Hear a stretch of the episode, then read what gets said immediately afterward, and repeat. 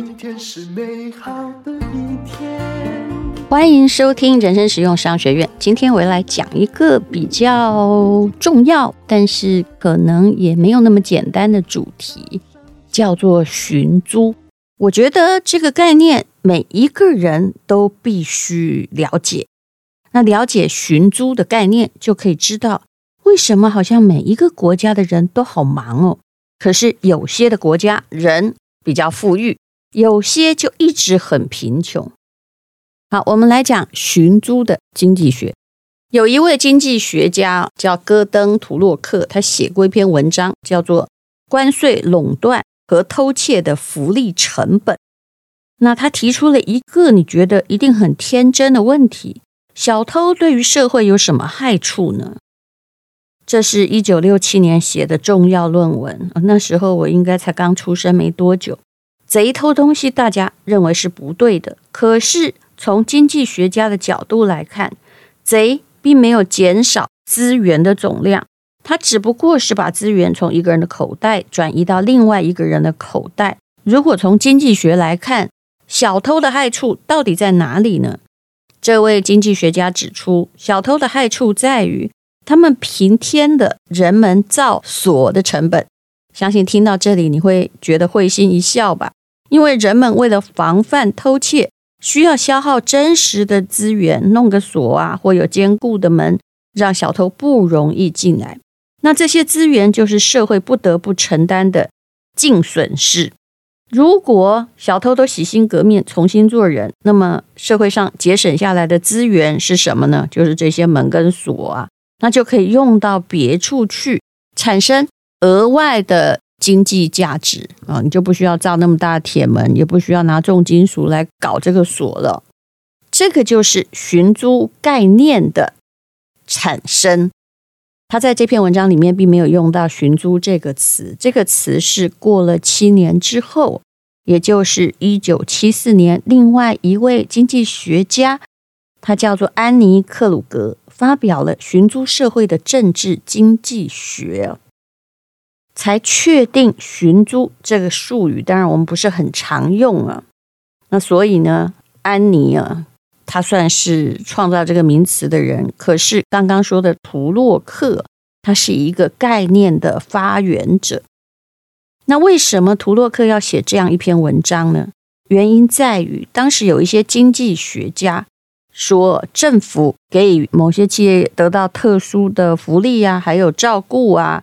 给他们垄断权无伤大雅，有些企业得到政府的特别的保护，具有垄断经营的权利。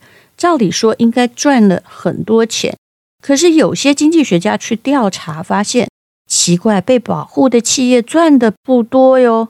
那既然赚的不多，也就算了，别批评他们了。哎，这就不是与民争利嘛。但是图洛克的确是有真知灼见的，他提出反驳说：我们不能只看那些企业本身赚了多少钱，他们多赚的钱当然是从消费者口袋里来的，可是我们要看到另外的很大的社会损失。这些企业在争取获得政府优惠政策的同时，在这个过程中，他就消耗了大量资源，不是吗？你如果要得到政府补助，你没有消耗资源吗？不可能。比如说，政府官员手上有一个优惠的政策，它值一百块钱。村郊呢，想要得到这优惠政策，他很可能花了五十块，搞了一堆报告啊，找了专家来调研啊，然后来争取。志明也想要得到这个优惠政策，他可能花了七十块。后来呢，哎，小王花了九十块。把政策争取到手了。其实这是一个经济学的原则，只要有钱赚，就是有人会赚，直到净利变成零为止哦。所以呢，社会上争夺这个优惠政策的竞争成本，就是村郊志民还有小王付出的总和。竞争的成本所造成的内耗，远远超过了优惠政策本身的价值。所以你看，很多的国营企业，我不是说我们这里，他得到政府的保护，那他真的如果没有赚钱，就不用批评了吗？其实不是的，就算连国营企业本身在争取政府的优惠，他很可能把他所有力气都放在上面了。图洛克的寻租理论起源于哪里呢？这更有趣了，起源于乞丐行为的观察。表面上来看，乞丐得到施舍，就好像是天上掉下来的馅饼，对不对？白拿的。可是你仔细看一下哦，乞丐为了要得到施舍，也要付出好多努力的。比如说，一天到晚蹲在那里，或把自己搞得很惨，对不对？那看着路过的行人，还要点头，还要呃表示非常感激与恭敬。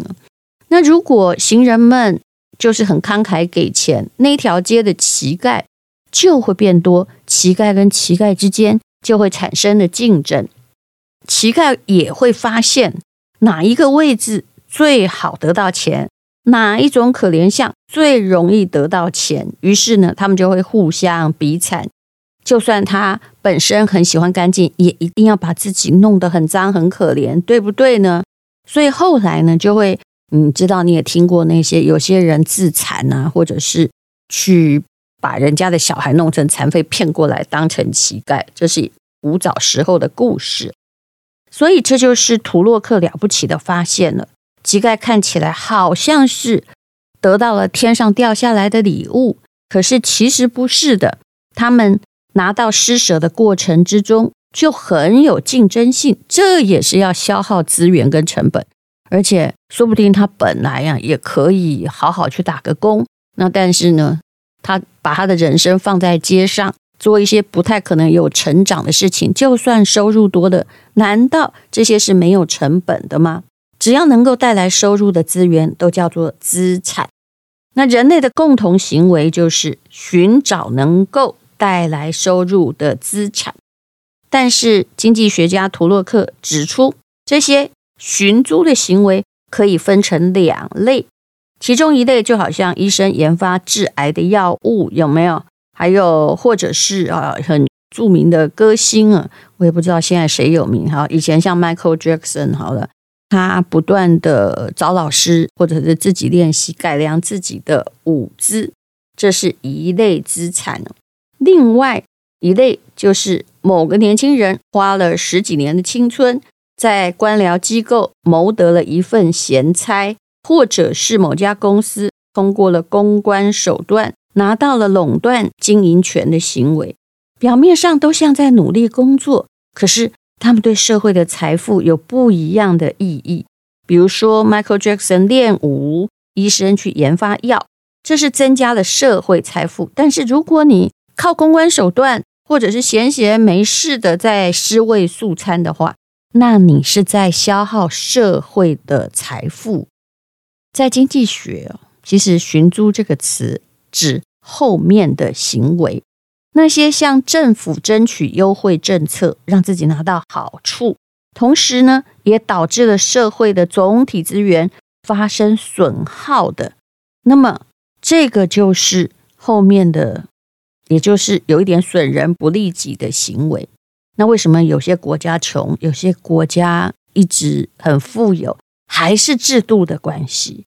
比较落后的国家，因为制度的设计不当，这当然包括经济的看法，还有政治的制度啦。那他的寻租行为哦，后者这种行为非常的普遍哦，所以人们很忙，但是整个国家非常穷。如果你是在帮你的资产寻得了一些收入，我倒觉得从寻租的表面意义而言，这在理财上又是属于很必要的。其实，不管你消耗什么成本，这个经济学的解释在告诉我们：你要把你的机会成本、你的时间、你的人力，或者是一个公司的现金啊、资源呐、你要投入在有正面的、积极的，可以创造某一些。以前没有的活动的地方，而不是把这些时间投在公关上啊，或者是投在闲闲没事上，因为这样子的话，整个社会是不太容易有进步的。好了，那我们今天超乎我想象的简单的讲了有关于所谓的寻租，其实它是在告诉你，什么东西都是有成本，那不可能就是你闲闲没事就没有成本。这就是我们每一个人，不管要不要懂这个经济学，所要自己思考的问题，不要把时间花费在那些没有用的地方。